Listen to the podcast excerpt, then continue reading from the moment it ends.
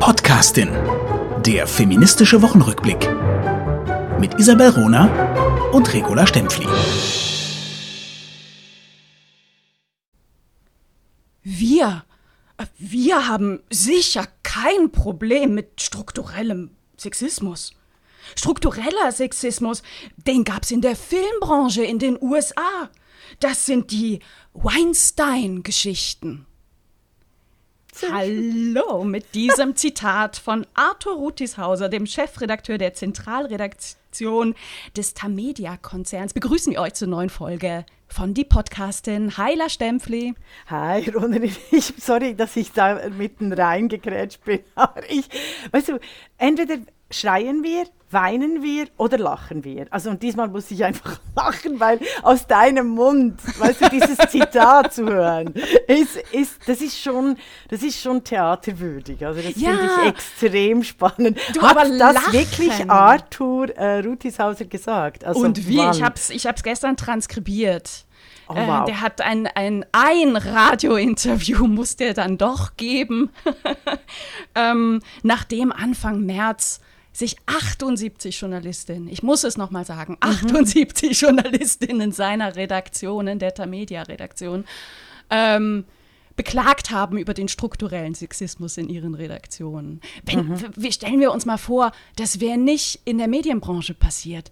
Das wäre mhm. wär die Schweizer Bundesbahn gewesen oder die Caritas oder, oder eine Partei. Oder, Gewerkscha oder die Gewerkschaften, weil ja, da, da, ist oder, sicher auch was zu holen. Oder ja. ein großer mhm. Schokoladenkonzern. Da wäre das, da, da wäre sowas aufgeploppt. Rauf, die Medien rund. wären voll davon mit Berichterstattung. Aber weil es ein Sexismusproblem gibt in den Schweizer Medien, Medien mhm. ist das große Schweigen angesagt. Mhm. Es ist wirklich irre. Es ist mhm. wirklich unglaublich. Und äh, Arthur Rutishauser gibt jetzt also ein Interview, ne, einem, einer kleinen Sendung auf SRF 4, Schweizer Radio 4 und sagt wirklich, wirklich befremdliche Dinge, die auch normalerweise, wenn er eben nicht der, einer der mächtigsten Journalisten der Schweiz wäre, überall auf den Titelseiten stehen würden. Ne? Mhm.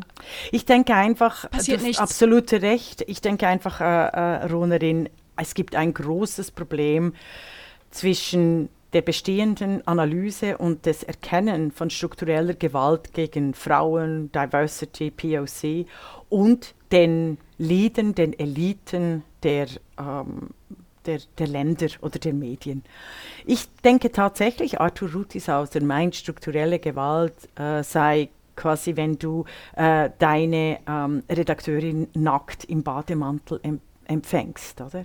Ich glaube tatsächlich, dieses Interview hat das ja gezeigt, er hat mhm. wirklich absolut kein Verständnis dessen, was strukturelle Gewalt ist. Und das sehen wir ja auch auf Twitter, wenn sie dann so heftig reagieren. Also auch der Kulturchef Andreas Tobler wurde ja wahnsinnig wütend auf mich auf Twitter und hat mich dann geblockt, als ich genau das versuchte zu erklären, dass es eben mehr ist als einfach quasi äh, das Frauenstimmrecht, die Verdoppelung der Stimmbürgerschaft, sondern es geht eigentlich um die Aufhebung des Sklavenzustandes der Frau. Und der ist ja noch nicht so alt in der Schweiz, nämlich 50 Jahre. Und genau dieses, dieses Verständnis ist nicht im öffentlichen Diskurs, auch bei den Expertinnen nicht, die befragt werden. Ich verstehe nicht, wieso Frauen nicht in diesem Jahr, einfach wenn sie strukturelle Gewalt oder Frauenstimmrecht in den Mund nehmen, dass sie nicht Isabel Runer oder Zita Küng zitieren. Also weil ihr beide habt dafür gesorgt, dass das ein äh, großes Thema ist. In Deutschland geht es mittlerweile, weil immerhin Hedwig Richter, die auch äh, mm. wahnsinnig toll und mm. entscheidend geforscht hat darüber, über die größte demokratische Revolution, nämlich die der, äh, des Frauenstimm- und Wahlrechts für Frauen, dass sie auch immer wieder interviewt wird.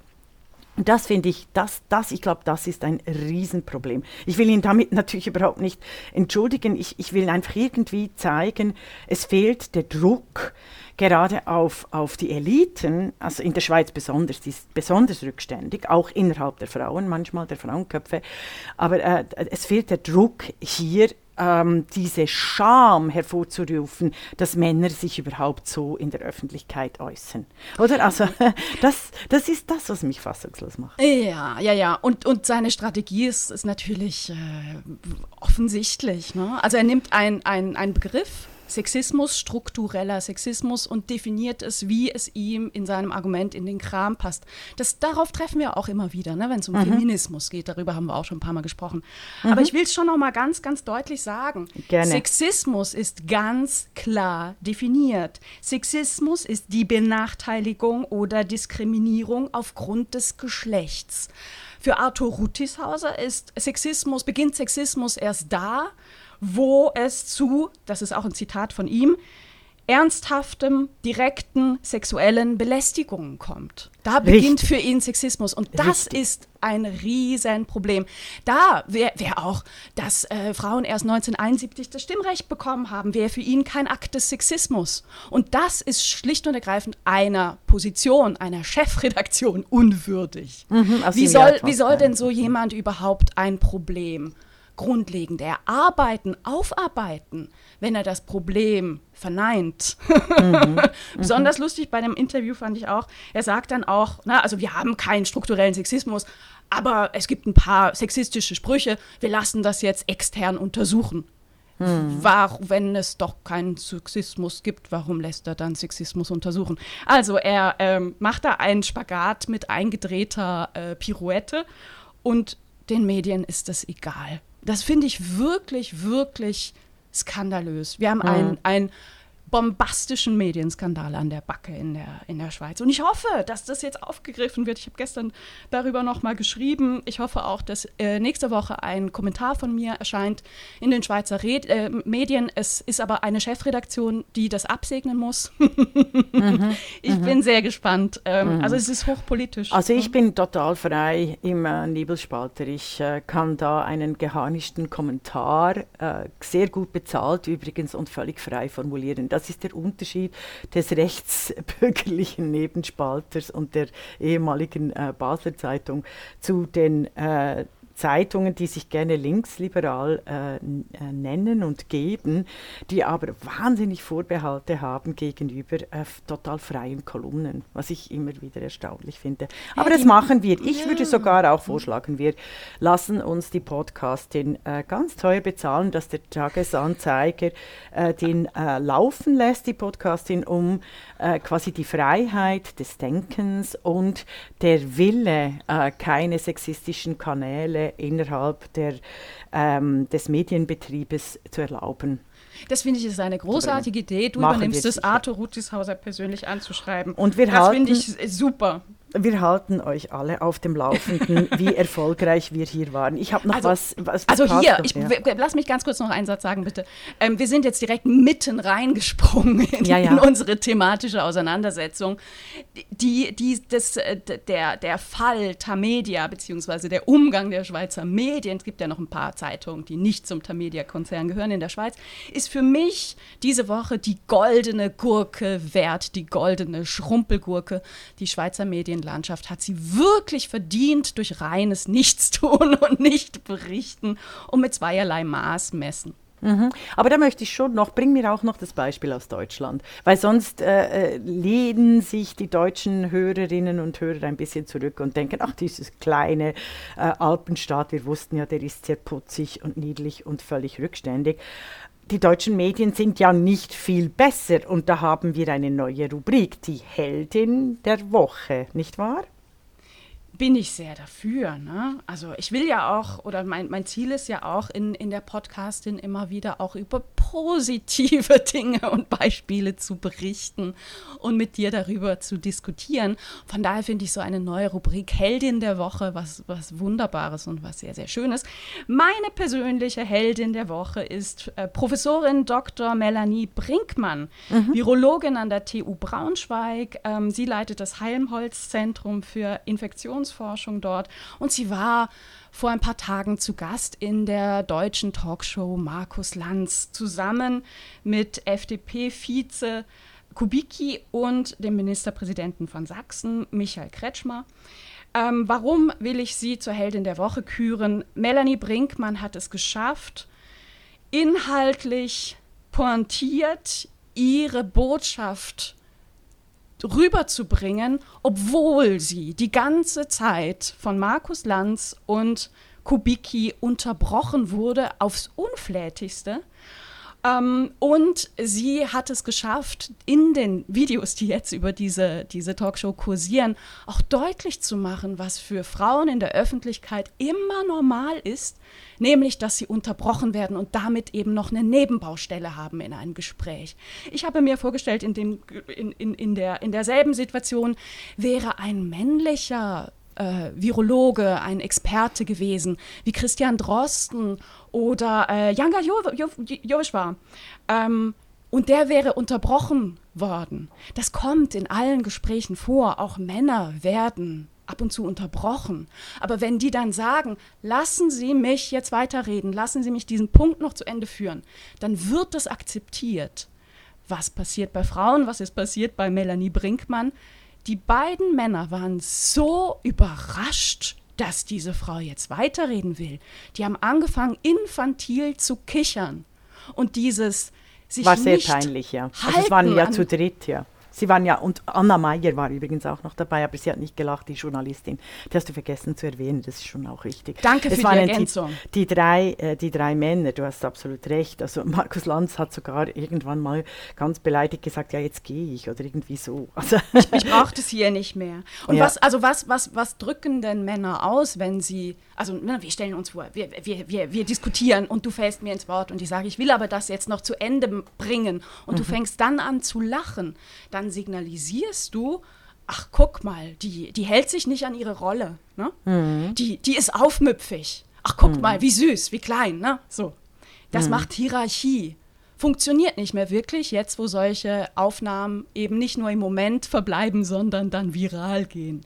Darum aber Melanie Brinkmann super reagiert, direkt angesprochen, deutlich gemacht, inhaltlich trotzdem fort, fort, fortgefahren in ihrer Aussage ein Vorbild, rhetorisches Vorbild. Absolut. Also ein wissenschaftliches äh, Vorbild. Ich bin mit ihren Positionen nicht einverstanden, aber ich fand es auch äh, großartig. Ich fand es einfach wahnsinnig peinlich, äh, von den Männern. Ich finde es auch peinlich, was abgeht in den äh, rechten Twitter-Ecken, äh, wie sie sich nerven über ähm, Professor Brinkmann, was äh, schon erstaunlich ist. also, hast, hast, du zufälligerweise gesehen, was, was Merkur getitelt hat nach, nach Lanz? Nein. Das ist auch, das ist so, so, so peinlich. Sprechend. ja, genau. Äh, ich habe es mir tatsächlich auch irgendwo aufgeschrieben, jetzt finde ich aber meinen Zettel nicht. Ah, doch, jetzt habe ich es. Also Titel bei Merkur. Lanz wird in eigenem ZDF-Talk zurechtgewiesen. Auch Virologin Brinkmann faucht ihn an. Aha, da ist Haben wir das Katzen, schon mal gelesen in der letzten Zeit von einem Mann? Nein, aber das ist die Katzenmetapher, ist ja klar. Also ich finde, ja, es ist so offensichtlich im deutschen Sprachraum, wie wenig bewusst die Journalisten sind, welche Bilder sie benutzen, wenn sie über Frauen reden, dass es äh, immer sehr, wieder sehr spannend ist, das auch in unserem Wochenrückblick zu analysieren und hoffentlich auch zu verändern. So, jetzt du, was hast du mitgebracht, also Herr Stempfli? ich habe auch etwas von der Süddeutschen Zeitung äh, und auch die Schweizer Zeitung haben darüber getitelt. Und die Süddeutsche Zeitung, die berichtet ja nie über die Schweiz. Also viel zu wenig über 50 Jahre Frauenstimmrecht, weil das wäre die Chance, über die Geschichte äh, der Frauen nachzudenken im deutschsprachigen europäischen Raum, weil die äh, erste Frauenbewegung war wahnsinnig gut vernetzt, wie du das uns mhm. auch immer wieder zeigst. Es wäre genial, wenn wir äh, in diesem Bereich des, des, des sogenannten Jubiläums tatsächlich eben über strukturellen Sexismus nachdenken könnten vor 200 Jahren, vor 100 Jahren und jetzt. Also statt dass die Süddeutsche diese Themen aufgreift, titelt sie Projekt Unterwäsche der Schweizer Armee. Mm. Und es geht mm. ab Mitte April um die neue Unterwäsche, die für Soldatinnen getestet werden äh, muss. Äh, die Frauen hätten bisher Männerunterwäsche tragen müssen. Der Anteil von Frauen liegt bei 0,9 Prozent. Also, ich, da, da gibt es ganz verschiedene Dinge zu erwähnen mhm. und ich möchte es am Beispiel meiner Dissertation zeigen, weil die bin ich nämlich äh, daran, neu aufzulegen. Diese 1000 Seiten will ich mir bezahlt und übersetzt lassen. Sag noch mal ganz kurz, worüber du äh, Ich habe äh, Geschlecht, hast. Geschlecht, also strategische Synthese, Geschlecht und Krieg von 1914 bis 1945. Ich habe wirklich ein, äh, äh, ähm, ich habe auch die wichtigsten Quellensammlungen alle Frauenverbände und Vereine auf, aufgelistet. Ich habe das eigentlich alles verdrängt, wie unglaublich toll diese Dissertation war. Damals schon, nachher, damals schon. Ja, weil ich nachher, weil ich nachher eben auf äh, politische Philosophie umgesattelt bin und eben in, in der politischen Kommunikation äh, und Hannah Arendt als, als kommunikativ, also genommen habe als, als kommunikatives Totalitarismussystem, um darüber nachzudenken, eben über, über die Wirkung äh, des Weltverlustes im 21. Jahrhundert. Aber eben die strategische Synthese des Geschlechtes, also, äh, mhm. also das ist genau wegen solchen Artikeln. Ich habe seit 1999 die strategische Synthese zu Krieg, Armee und Politik formuliert, die jetzt auch in der Pandemie Anwendung finden, die da ganz verkürzt lautet, dass jeder Bruch von gesellschaftlichen Ordnungen, wie eben in Kriegszeiten oder Pandemiezeiten, sofort mit geschlechtsspezifischen Kodizes kompensiert wird. Also jeder Bruch in der Geschichte, in der Zeitgeschichte wird sofort mit geschlechtsspezifischen Politiken, Artikeln, Konnotationen kompensiert. Das Machst heißt, du ein konkretes Beispiel? Das heißt, Moment, das heißt, sprich, Fraueneinsätze werden gegendert oder unsichtbar oder eben wie im Unterwäschebericht lächerlich mm, gemacht. Mm, mm. Das konkrete Beispiel hier jetzt in der, pa mhm. also im, im Krieg war das konkrete Beispiel so, dass eben in Kriegszeiten Frauen andere Aufgaben übernehmen müssen, als ihnen bisher gesellschaftlich und politisch erlaubt war. Und dass dieses andere, also das, das sprich, sie übernehmen Männertätigkeiten. Und selbst wenn sie Männertätigkeiten übernehmen, werden die so konnotiert, dass sie nur als Ausnahme gelten und dass sie unweiblich sind und dass sobald der Krieg oder die Ausnahmensituationen vorbei sind, die Frauen sofort wieder in ihre Geschlechterrollen passen. Also und das habe ich, das, das zeige ich in äh, unterschiedlichsten Beispielen, eben beispielsweise auch an der Uniform. Oder es ist ja, es kommt nicht von ungefähr, dass äh, die Uniformen, die Männeruniformen, dass Frauen nicht einfach Männeruniformen anziehen dürfen was, was eigentlich logisch wäre in äh, Kriegszeiten. Du hast die Männeruniformen, die sind, die sind da und sie konnten in die Männeruniformen schlüpfen. Nein, sie mussten ganz geschlechtsspezifisch äh, äh, fixiert werden. Du ahnst nicht, wie in allen kriegführenden Ländern die Uniformfrage mitten in den, in, im Blitzkrieg, auch in Frankreich, eine der wichtigsten Rollen innerhalb der obersten Heeresleitungen äh, äh, ähm, äh, spielten. Also stell dir vor, du, du hast eine riesen Krisenzeit und äh, es ist aber entscheidend, äh, sich darüber zu unterhalten, wenn Frauen Männerjobs übernehmen, welche Kleidung tragen sie dabei, um die gesellschaftliche Ordnung nicht zu gefährden, damit quasi der Krieg nicht geführt werden äh, muss und gleichzeitig eine Revolution passiert. Ich das ist wahnsinnig. Ich sehe deinen Punkt, ich sehe aber noch einen anderen, weil wir haben, hatten diese Debatte tatsächlich auch in Deutschland in, erst in den letzten Jahren ähm, im, über, unter der Überschrift Arbeitsschutz. Und zwar kam raus, dass beispielsweise bei der Feuerwehr, aber zum Teil eben auch bei äh, sicherheitsrelevanten Tätigkeiten im Umfeld der Bahn, also auf Schienen, beispielsweise die Handschuhe für Frauen immer Männerhandschuhe waren und mehrere Nummern zu groß. Ja, das ist ein anderes das, Thema. Das, das ist ein ist anderes eine, eine Benachteiligung, ne? Ja, aber das ist ein anderes Thema. Es geht nicht darum, bei den Männerhandschuhen, die sind zu groß, die sind funktional einfach falsch für Frauen. Es geht aber nicht darum, ähm, Gen, es, geht, es geht dabei, das ist selbstverständlich, dass Frauen nicht einfach Männeruniformen tragen sollen. Aber wenn sie in Krisensituationen Männeraufgaben endlich übernehmen dürfen, ich muss es mal so sagen, dann sollen sie das Equipment gerade brauchen. Und selbstverständlich muss nachher die, die, die, die müssen die Schutz äh, das war nicht mein Punkt, müssen die Schutzuniformen den Frauen, äh, dem Frauenkörper äh, äh, äh nicht nur angepasst, sondern einfach wirklich auch gestaltet werden. Du, mein meinst, Punkt war, mhm. dass sobald Frauen Männerberufe übernehmen, ihre Funktionen sexistisch konnotiert werden mit Bildern, Uniformen, Kleidervorschriften, oh, Arbeitsvorschriften okay. und so weiter und so fort. Im Krieg war es so, dass in den deutschsprachigen Ländern Frauen, wenn sie Männer Arbeiten übernahmen, die Gewerkschaften, die gewerkschaftlichen Bestimmungen, die es damals schon gab, die wurden ausgesetzt und Frauen wurden einer viertägigen Kündigungsfrist ausgesetzt. Selbst wenn es Tarifvereinbarungen mm, gab. Mm, mm. Also das sind alles, das sind alles, das sind alles gesellschaftlich und politisch äh, kodifizierte direkte ja. Maßnahmen, um ja. Frauen am Haus, im Haushalt und Küche zu brauchen. Das heißt, wenn ich es jetzt auf meine banalen Worte nochmal runterbrechen darf, es wurde eher darüber diskutiert, wie, wie können Frauen das machen und gleichzeitig weiblich aussehen, als dass man sich äh, fragte, wie, wie können die unterstützt werden, damit die diese Funktion auch wirklich äh, umfassend genauso. Äh, nicht nur, nicht nur das. Ja, da hast du recht, aber mhm. das ist natürlich nicht die Wirkung. Die Wirkung ist, dass alle Frauen, alle Arbeiten gesellschaftlich so stark, selbst in Krisenzeiten, sexistisch konnotiert werden, dass die Frauen keine Chance haben, selbst nach Kriegs- und Krisenzeiten äh, quasi der Vater als Un äh, Emanzipation der Krieg. Nein, das Gegenteil ist äh, der Fall, dass selbst in Krisen ein Triumph der Geschlechtertrennung stattfindet. Und das neueste Beispiel ist, die Frauen im Pflegesektor sind physisch stärker belastet als Bauarbeiter und das wird unsichtbar gemacht.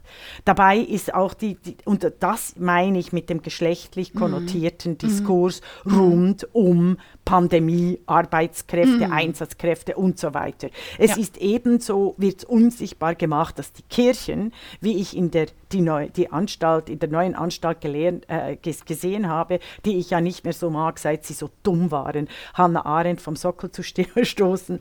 Aber egal, in der neuen Anstalt wird sehr klar benannt, dass die Kirchen und die Gewerkschaften die höhere Entlöhnung für Pflegekräfte, die ja zum größten Teil weiblich sind, verhindern. Aktiv verhindern. Und das müsste eigentlich jeden Tag Schlagzeile machen. Jetzt haben Joko und Klaas den Quotenhit auf, jetzt weiß ich nicht, wie der Sender heißt. Pro 7. Pro 7. Auf du kannst dich auf mich verlassen. Danke, den Quotenhit auf Pro 7 lanciert. Sieben Stunden haben sie eine, eine, Pflege, äh, eine Pflegerin mit äh, äh, Kamera um den Bauch, also die Arme hatte das auch noch zu leisten, begleitet quasi. Und sie werden jetzt gefeiert als die großen Helden, die äh, äh von all ihren Kollegen, die eben die, die, den Notstand der Pflegekräfte der Pflegekräfte thematisieren. Oder? Gleichzeitig, gleichzeitig ist es nur ein Voyeursbericht und es ist keine Strukturanalyse, eben um zu zeigen, wie stark sexistischer, äh, struktureller Sexismus funktioniert. Dass es nämlich die Gewerkschaftsfunktionäre sind zu einem großen Teil, die äh, aufgrund bestimmter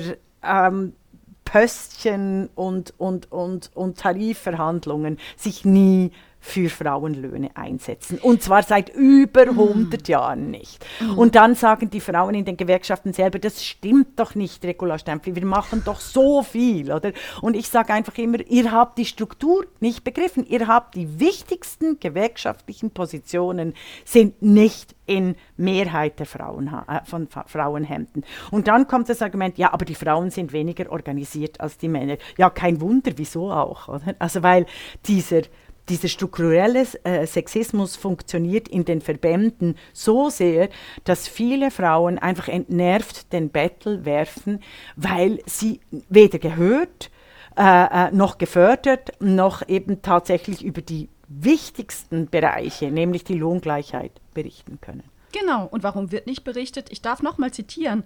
Struktureller Sexismus. Den gab es in der Filmbranche in den USA. Das sind die Weinstein-Geschichten. Mhm.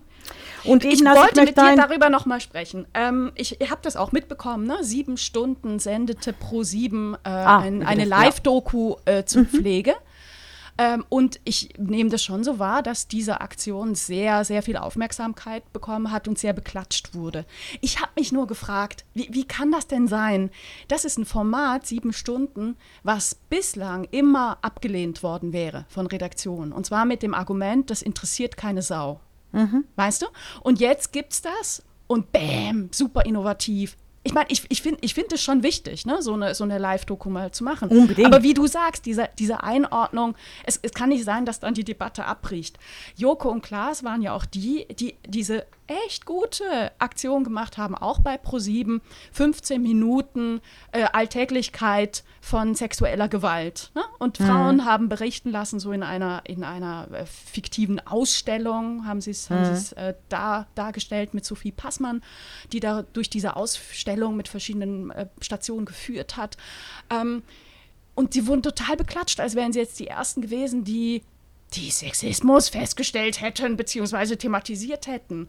Und also das, das ist nichts gegen, ich, ich finde das gut, was die beiden äh, Männer da gemacht haben. Ne? Und, und offensichtlich ist es wichtig, weil wenn es Männer machen, wird es ja direkt als genau. wichtiger eingestuft. Das ist aber, der Punkt. Aber, das ist der Punkt. Aber Wir diese, haben keine Chance. Die nicht Männer das übernehmen. Entschuldigung, dann kannst du den hm. Satz sagen, aber Nö, das ist mach. ganz wahnsinnig wichtig. Wenn Männer nicht plötzlich entscheiden, sexy Thema, wir bestücken das auch mit jungen, sexy Frauen. Ähm, wenn Männer das nicht entscheiden und dann tolle Dokumentation und das thematisieren, ähm, wenn das Männer nicht tun, kommt, ist es kein Medienthema.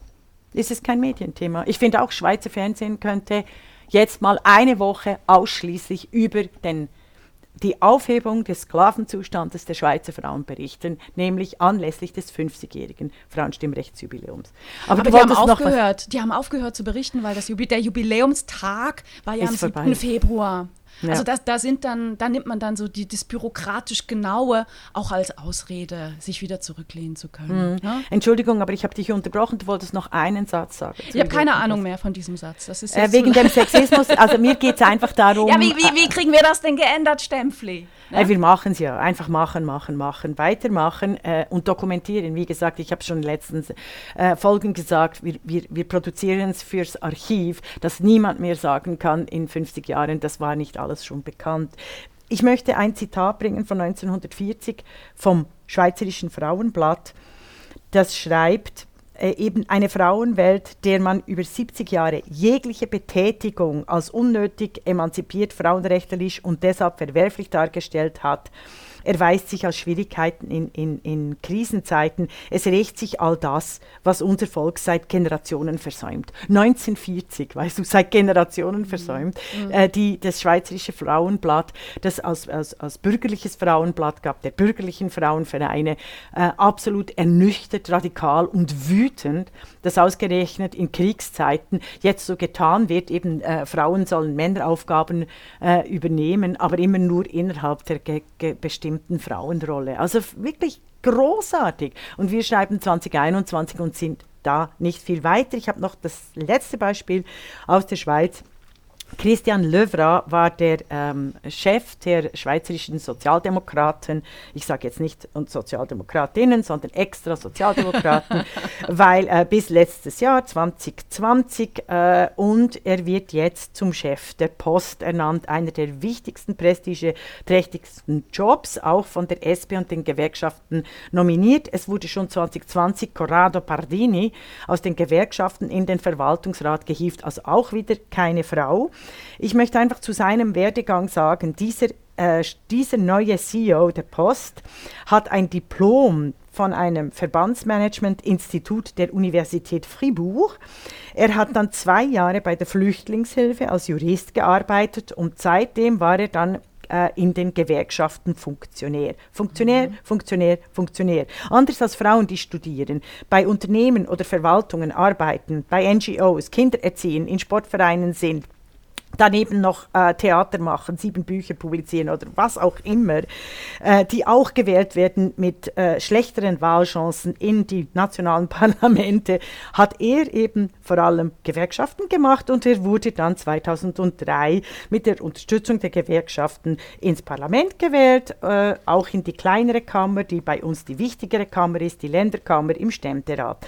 Er war Präsident der SP von 2008 bis 2020, zwölf Jahre, währenddem Ursula Koch, die beste Sozialdemokratin aller Zeiten, gerade ein Jahr, glaube ich, knapp Präsidentin der Schweizerischen Sozialdemokratinnen war, bevor sie aus ihrem Job rausgemobbt wurde. Und jetzt wird er von einer Bundesrätin, also einer Frau, einer Regierungsfrau, zum Chef der Schweizer Post gemacht. Dazu gibt es nicht mehr viel zu sagen, außer dass ich euch mindestens 20 Frauen hätte nennen können, die viel besser für diesen Job der Schweizerischen Post qualifiziert gewesen und, wären. Und die Schweizerische Post hat 60.000 Beschäftigte. Ne? Mhm. Einfach um da mal, ne, das ist, das ist keine kleine Briefkastenfirma. 60.000 Beschäftigte. Na, also, der, äh, also ganz, ganz, ganz objektiv. Äh, ja. ist da die, die Unternehmensführungsqualifikation nicht gegeben. Ne? Mhm. Aber eben, um zu sagen, mhm. es war eine Schweizer Bundesrätin, die das vorgestellt hat, um wieder zu wiederholen, Frauen und Männer wählen weniger Frauen, was eben struktureller Sexismus ja, ist. aber dazu noch was. Ne? Ja. Also ähm, es, es, es, das, die, das hat mich überhaupt nicht überrascht, weil natürlich ist es natürlich sind solche ähm, Funktionsbesetzungen immer politisch und je nachdem, wer eben welche Farbe hat und, und mhm. diese Posten auch vergeben kann, wählt Menschen mit der gleichen Farbe. Ne? Also das ist nicht der Punkt, der uns hier mhm. stört, ne? sondern mhm. uns stört, dass es ein Mann ist, der die Unternehmensführungsqualifikation nicht erfüllt, anstatt von den vielen, vielen Frauen, mhm. die das eben machen würden. Und also ganz ehrlich, also äh, die, die Linken hätten wahnsinnig protestiert, wenn jetzt, äh, wenn das von, von der FDP gepusht worden wäre, ein Mann. Oder da wäre sofort immer wieder die Diskussion, ja, habt ihr keine Frau gefunden. Und es ist, es ist wirklich ein Phänomen, dass linke Männer das Gefühl haben, weil ihr Programm so äh, antisexistisch formuliert ist und auch Quoten durchgehalten werden, dass sie dann selber nichts mehr zu tun brauchen. Das ist ja dieses Paradoxon, das ist so diese Dichotomie, das ist ja diese Schere zwischen, äh, zwischen sich selber definieren und handeln. Also es ist extrem schlimm, wenn äh, Männer das Gefühl haben von sich, sie seien Feministen. Weil sobald sie dieses Gefühl haben, äh, stellen sie sich selber nicht mehr in Frage. Und das ist wirklich, finde ich, wirklich ein Phänomen. Ja, Wahnsinn, Wahnsinn. Also komm, machen wir, äh, kommen wir, wir haben uns ja eigentlich vorgenommen, heute über 1979 zu reden, das Jahr, an dem die moderne, die heutige Welt begann. Äh, das Jahr, da warst du gerade zart, da hast du schon das Licht der Welt erblickt. Ich bin Jahrgang 79. Für, für, ich für uns finde das sehr passend. Ich, das ist mein Jahrgang, 79. Genau, genau. Und ich, und ich war äh, äh schon damals eine der der ähm, aufgewecktesten Lichter dieser Welt als Teenie. 1979 äh, ist ein tolles Geschichtsbuch von Frank Bösch, ein Mann, ein Historiker, den ich sehr schätze. Er setzt das Jahr als äh, Zeitenwende und die Kapitel sind sehr spannend ähm, aufgedröselt und auch sehr gut geschrieben. Also grundsätzlich äh, mal so 50 Punkte, gutes Thema, äh, richtige historische Epoche. Dann kommen aber 50 Prozent oder 50 Punkte von den 100 Punkten werden abgezogen, weil Frank Bösch überhaupt nicht realisiert hat, dass das Jahr 1979 das Jahr war, in dem alle frauenpolitischen Fortschritte rückgängig gemacht wurden. Oh, jetzt wird spannend. Fahre fort, ich lausche. Fahre fort. Wunderbar. Also, ich, es gibt, eine, äh, äh, es gibt ein, ein, einen tollen Link, den werde ich bringen. Was passierte feministisch 1979? Zum mhm. Beispiel, Marianne Wex schrieb 1979 das Buch, ich zitiere, Männliche und weibliche Körpersprache als Folge patriarchaler Machtverhältnisse. Über mehrere Jahre hatte die Malerin und Kunsthochschuldozentin rund 6000 Frauen und Männer fotografiert und ihre Körpersprache analysiert. Sie kommt zum Schluss, Zitat, die Selbstverständlichkeit, mit der die Männer von dem Raum um sie herum Besitz ergreifen, Manspreading würde man heute sagen, nochmal, die Selbstverständlichkeit, mit der die Männer vor, von dem Raum und um sie herum Besitz ergreifen, ist physischer Ausdruck ihrer psychischen und ökonomischen Besatzung. Mhm, ja.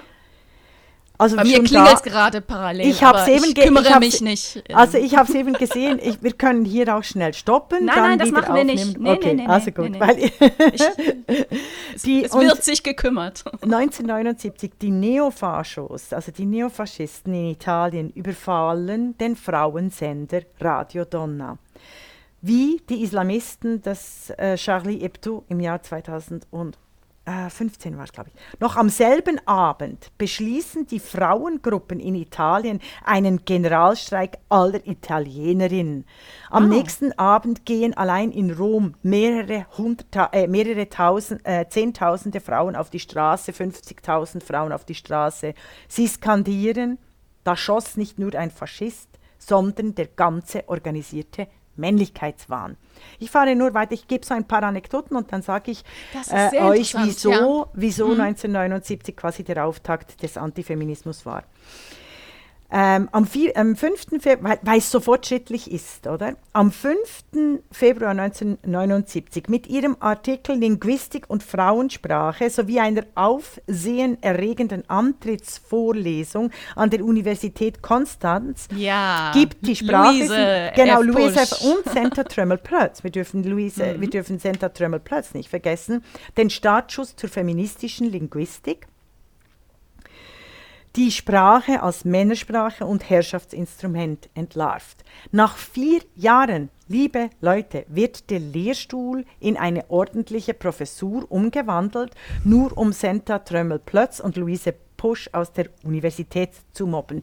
Ich bin übrigens überzeugt, dass wir ähnlich wie Hannah Arendt das in 10 oder 20 Jahren einklagen können, aufgrund des, des Sexismus. Damals äh, äh war es äh, aufgrund des Sexismus, weil das geht nicht. Die hätten unbedingt universitäre Karriere machen sollen.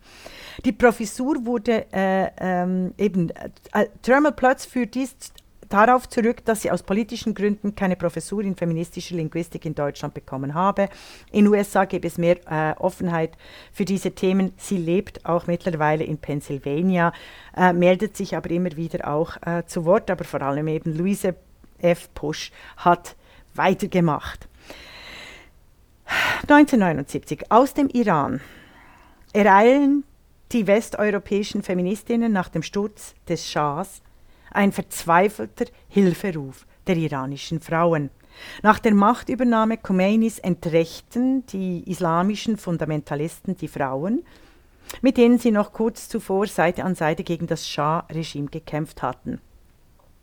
Koedukation und Familienrecht werden aufgehoben, der Schleierzwang eingeführt. Kurz, die Frauen werden auf ihre Sklavinnenposition regelrecht und wirklich geprügelt. Und ja. jetzt in mhm. Paris gründen 18 Frauen, darunter Simone de Beauvoir und Alice Schwarzer, das Comité International de Défense du Droit des Femmes, das Komitee zur Verteidigung der Rechte der Frauen, um den Iranerinnen, die jetzt verzweifelt um ihre Rechte kämpfen, eine wichtige Geste der Solidarität zu geben, reisen Italien äh, äh, und das Komitee in den Iran. Sorry, Italien, ich ah, die Journalistin habe ich jetzt nicht aufgeschrieben, gerade vergessen. Oriana Fa Falacci, Fal genau. Genau, Falacci, Oriana Falacci. Nach ihrer Rückkehr schreibt Alice Schwarzer über den quasi schon verlorenen Kampf der Iranerinnen und warnt als erste vor der Gefahr des islamischen Fundamentalismus für die Frauen- und Menschenrechte. Und jetzt kommt's. Von der BRD Linken wird diese Aktion des Komitees als reaktionär und scharfreundlich verhöhnt. Und da beginnt, da beginnt, da beginnt diese postmoderne, digitalisierte äh, Verteilung, gerade in der Linken, dass Frauenrechte nicht so wichtig sind wie quasi ein antikolonialistischer Kampf. Deshalb wurde ja Khomeini auch mit massivsten Mitteln der Linken äh, gestützt Gefördert. und gefeuert mhm. und auch mhm. nach Iran zurückgeflogen. Sehr verehrte Damen und mhm. Herren, mhm. ich finde nach wie vor, dass diese Geschichte viel zu wenig im Bewusstsein ist mm. der heutigen Demokratiegeschichte, der Auseinandersetzungen um, um Chador und Scharia und so weiter und so fort. Und ich möchte an diesem Beispiel, dann bin ich fertig, aber das ist, ich habe ja gesagt, 1979 ist der Auftakt des Antisemitismus. Weil hier. Antifeminismus, ne? Ja, Antifeminismus, mhm. habe ich gesagt. Antisemitismus. Nein, ja, Antifeminismus und Antisemitismus gehen Hand in Hand mhm. übrigens. Also äh, mhm. das könnten wir auch. Also wir könnten jetzt gerade äh, äh, auch über den Auftakt des Antisemitismus reden, aber das ist ein anderes äh, Thema. Also es ist der Auftakt des Antifeminismus, das Jahr 1979 und zwar genau aufgrund der Solidarität der Linken, der Demokraten mit antikolonialistischen Bewegungen, die zutiefst autoritär, diktatorisch und vor allem antifeministisch und dann auch noch antisemitisch waren. Mm, das ist mal mm, wichtig. Mm, ich habe noch eine weitere, ich habe noch... ich, ich möchte dazu jetzt einmal was sagen. Ah, sorry, sorry, ähm, okay. Also, äh, vielen Dank für deine brillante Analyse. Es gibt noch drei und Punkte. Ich ge gebe dir da völlig recht. Ne? Die, die Geschichte gerade Iran ist viel zu wenig bekannt. Ähm, hochspannend, sich mal wieder Fotos anzugucken aus den 50er Jahren Iran, wo Frauen völlig anders sich, sich gegeben haben, sich dargestellt haben, viel freier auch äh, leben konnten.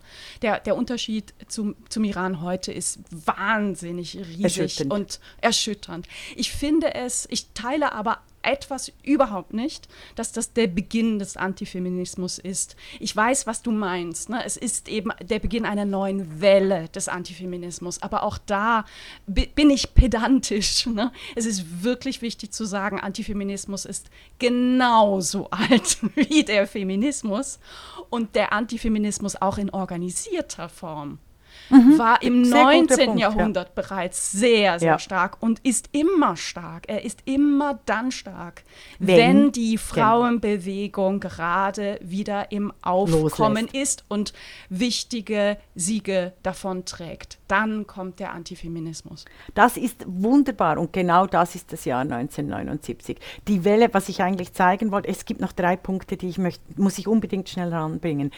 Es ist genau das, was du sagst, hervorragend, herausragend. Vielen, vielen Dank, Isabel Rohner. Nochmals, der Antifeminismus ist so alt wie der Feminismus und es ist eine Wellenbewegung. Und 1979 gab es genau diese antifeministische Reaktion, weil gerade weil die Frauen so stark waren. Zum Beispiel eben auch in Köln 1979 die Gruppe Frauen gegen Pornografie. Sie, ne, Sie sagen, Zitat, die sexuelle Liberalisierung seit den 1950er Jahren ist nur auf Kosten der Frauen gegangen, denn sie hat mit der Freizügigkeit gegenüber pornografischen Darstellungen auch die sexuelle Manipulation der Weiblichkeit für kommerzielle Zwecke verstärkt. In einem offenen Brief fordert die Gruppe, zu der auch die Künstlerin Ulrike Rosenbach gehören, Familienministerin Antje Huber auf, äh, um, zu Informationsgängen durch die Sexshops mit ihnen zu gehen und die unglaubliche Brutalität anzusehen, mit der die Menschenwürde der Frauen verletzt wird. Die Ministerin, die nichts von einem direkten staatlichen Eingreifen äh, hält, lehnt ab. Also da läuft, da rotiert ganz viel. Die Welt im Umbruch von 1979 bedeutet, äh, Antifeminismus, weil auch Margaret Thatcher als sogenannte Marktliberale institutionalisiert wird. Der Staat wird gegen den Markt ausgespielt. Dabei geht es eigentlich um etwas ganz anderes und das wird bis heute in der Geschichtsforschung unterdrückt. Es geht um die Privatisierung der Öffentlichkeit. Es geht um die Privatisierung der sogenannten Care-Arbeit. Weil der Satz There is no such thing as society von Margaret Thatcher heißt eigentlich nichts anderes, als dass die Frauen, also als dass die, die wichtigen gesellschaftlichen Aufgaben von Frauen erledigt werden sollen, aber dass das eben keine gesellschaftlichen Aufgaben sind, sondern privatisierte Aufgaben.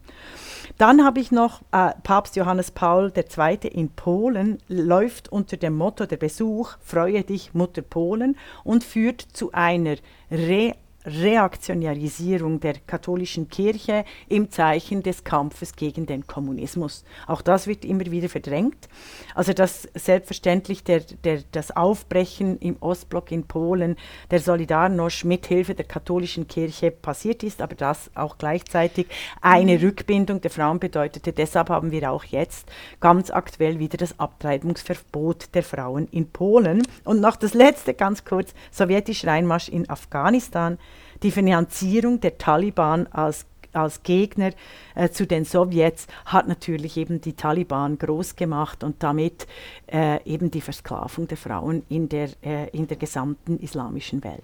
Ich muss einmal nachfragen, mir ist das jetzt, äh, viel, viel, vielleicht habe ich es auch einfach über, überhört oder so, aber äh, sag mal, das Buch von Bösch, das du ja durchaus lobst, ja. blendet, blendet die Auswirkungen von 79 auf die Frauen aus oder, ja. was, oder, oder zu ganz ja. aus oder ganz. zu sehr aus? Oder? Nein. Oh, okay. Außer beim Islamismus, aber das liegt auf der Hand. Aber das wird ja immer nur als sekundäres Problem angeschaut. Weißt du, wie aber, alles. aber weißt du, das erstaunt mich. Ich habe das Buch Was nicht gelesen, ich gebe es zu. Aber es erstaunt mich doch. Ich meine, ein, ein, ein Geschichtsbuch, was heute geschrieben wird und Auswirkungen auf Frauen ausblendet. Wie, wie kann man das denn trotzdem loben?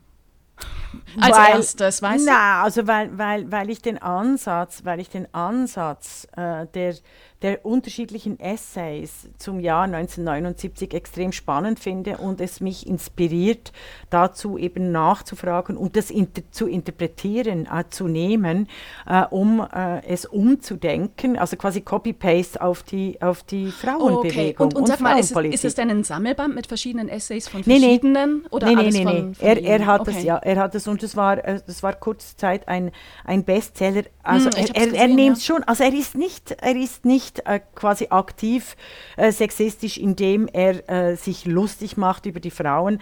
Aber ich finde eben auch bei, der Grün, bei den Grünen vergisst er die entscheidende Position von Petra Kelly mm, zu erwähnen okay. und die, die Mobberei von Joschka Fischer gegen Petra Kelly. Also ich finde es einfach einen guten Anlass, um eigentlich, wäre ich Professorin, würde ich eben jetzt ein Jahr lang über 1979 äh, sprechen und meine Studierenden dazu animieren und auch begeistern können, dass sie dieses Buch äh, ergänzen, neu schreiben teilweise, aber mit den ähnlichen Headings. Das ist ganz wichtig. Oder die mm. ganzen Ölkrisen zum Beispiel beschreibt er äh, sehr spannend. Also ich finde es einfach spannend, weil, weil er wahnsinnig viel Tabellen bringt. Weißt du, er, er macht unglaublich viel Quellenarbeit, die ich nicht machen muss. Also das ist immer gut als Historikerin. Nein, es ist wirklich wahr, weil die sind ja zum Teil nicht veröffentlicht, aber, aber oder? Weißt du, wie, wie, Und die wie, kommen ja. Wie großartig und wie wichtig sind deine Ergänzungen der Einordnung? Also ich, mich beschäftigt das gerade auch, auch privat, weil meine Mutter, äh, liebe Grüße, sie hört das mit Sicherheit heute Abend beim Abendessen, ähm, gerade ein, äh, die Geschichte Amerikas liest. Und äh, ich, ich kannte das Buch nicht und meine erste Frage war, dann achte mal drauf, wie Frauen in dieser Geschichte Amerikas vorkommen, ob sie vorkommen. Und, äh, und das ist ganz spannend. Also ich begleite diesen, diesen Leseprozess hm. gerade aus der, Wei aus der Ferne mit. Und ich finde, es ist wahnsinnig wichtig, dass Frauen nicht vergessen werden. Das mhm. macht die Qualität von, von Büchern und Forschung aus. Also in den USA, muss ich sagen, sind die führenden Historikerinnen, also ich hoffe nicht, dass sie ein Buch von einem Mann liest über die Geschichte Amerikas, weil da gibt es so viele tolle Frauen. Die sind vielleicht aber noch nicht übersetzt, was wieder mit dem deutschsprachigen Raum zusammenhängt. Aber da kann ich eine ganze Liste angeben von unfassbar guten äh, Historikerinnen, die nicht nur einfach die Frauen äh, äh nicht ausblenden, sondern ganze äh, äh, Sklavengeschichte, also die Geschichte sogenannt von unten äh, schreiben. Also White Trash ist zum Beispiel äh, äh eines der wichtigsten äh, historischen Bücher und andere, ich mache dann ein paar Links dazu mm, oder wir mm, können mm. darüber diskutieren. Ich bin schon noch irritiert, weißt du, mit bei deiner Rückfrage, also nicht irritiert, aber äh, weshalb kann Frau ein solches Buch gut finden? Ich mache das ja auch immer. Ich sage ja auch, äh, das, was die und die Männer machen, ist ist gut, aber, ne? Das ist auch meine Strategie. Ich frage mich nur, nee, nee, ist, nee, nee, nee. Das ist es strukturell nicht. oder, oder na, na, na, na, na. Was, was na, erzählt na, es über uns? Das sag, ja, aber ich sage das nicht. Ich sage nicht, das Buch ist gut, aber. Ich habe einen ganz anderen Ansatz. Ich sehe mich ja als, als Weltendeuterin in, in bestimmten, also und ich, ich würde alle alle auch dazu auffordern, Weltendeuterin und Weltenveränderin sich selber zu sehen. Und deshalb benutze ich, äh, nicht benutze, aber äh, gibt es äh, so viele äh, gescheite Bücher, die quasi meine, meine Quellengrundlage darstellen, um eben die Welt äh, anders deuten zu können. Stell dir vor, ich müsste jetzt zuerst wirklich vom Scratch 1979 als, als Jahr, weißt du, mit den internationalen und, und europäischen Quellen selber nochmals alles aufforschen und, und quasi ein, ein, ein, ein, ein ganz anderes Buch schreiben als, als Frank Bösch. Nein, ich finde das, find das als Grundlage, was als Allgemeinwissen, Anführungszeichen, gilt das aber gleichzeitig kritisch rezipiert wird und kritisch neu formuliert, das finde ich, find ich eigentlich hervorragend. Das macht ja, mich auch ist, Das ist eine gute und es ist natürlich eine wissenschaftliche äh, Umgangsweise mit, äh, mit Texten. Nichtsdestotrotz finde ich es schon problematisch, wenn Bücher, so, so gut und brillant sie sind, nicht auch das zweite Auge öffnen, ne? sondern die Welt nur halb wahrnehmen. das, ähm, das, das akzeptieren wir zu sehr und, und, und führt uns eigentlich zum Anfang unserer Diskussion mhm. zurück. Ne? Wenn mhm. ähm, Medien gar nicht verstehen, was Sexismus ist, sondern sagen, nein, das gibt es nicht bei uns, sondern nur bei anderen, dann wird darüber auch nicht berichtet und es fehlt. Es fehlt in den Texten, es fehlt in den Diskussionen, es fehlt in unserer Wahrnehmung. Ne? Worüber ja, man nicht Date, reden ja. kann, muss man schweigen. Ne? Mhm. Worüber man nicht redet, schweigt. Darüber wird geschwiegen. Mhm. Das ist Framing. Das ist, ist eben die, die, die, die, Datenlöcher, die wir auch schon bes äh, besprochen haben. Eben. Und ich habe ja in einem Artikel die, die großen Datenlöcher punkto Geschlecht und, und Demokratisierung. Definitiv definitiv. Aber ich, ich, find, ich fand 1979 einfach für alle, die sich für die heutige Zeit interessieren, äh, nicht nur, weil es dein wunderbares Geburtsjahr ist sondern, und unsere Welt äh, bereichert, sondern weil es uns wirklich weiterbringt und vielleicht auch die Hoffnung, dass jetzt endlich eine Epoche vorbei ist. Diese Epoche der, äh, der ölbasierten äh, Wirtschaft, der Ignoranz gegenüber der Care-Arbeit, der Privatisierung der Demokratie, äh, der die Debatten, die geführt werden und nur nur um die Maschinen zu füttern, aber nicht die Welt zu verändern. Und dennoch sage ich, wir freuen uns alle auf den zweiten Band, nämlich 1979 von Regula Stempfli, was dann heißt 1979 die zweite Hälfte der Welt. Das war die Podcastin, der feministische Wochenrückblick mit Isabel Rona und Regula Stempfli.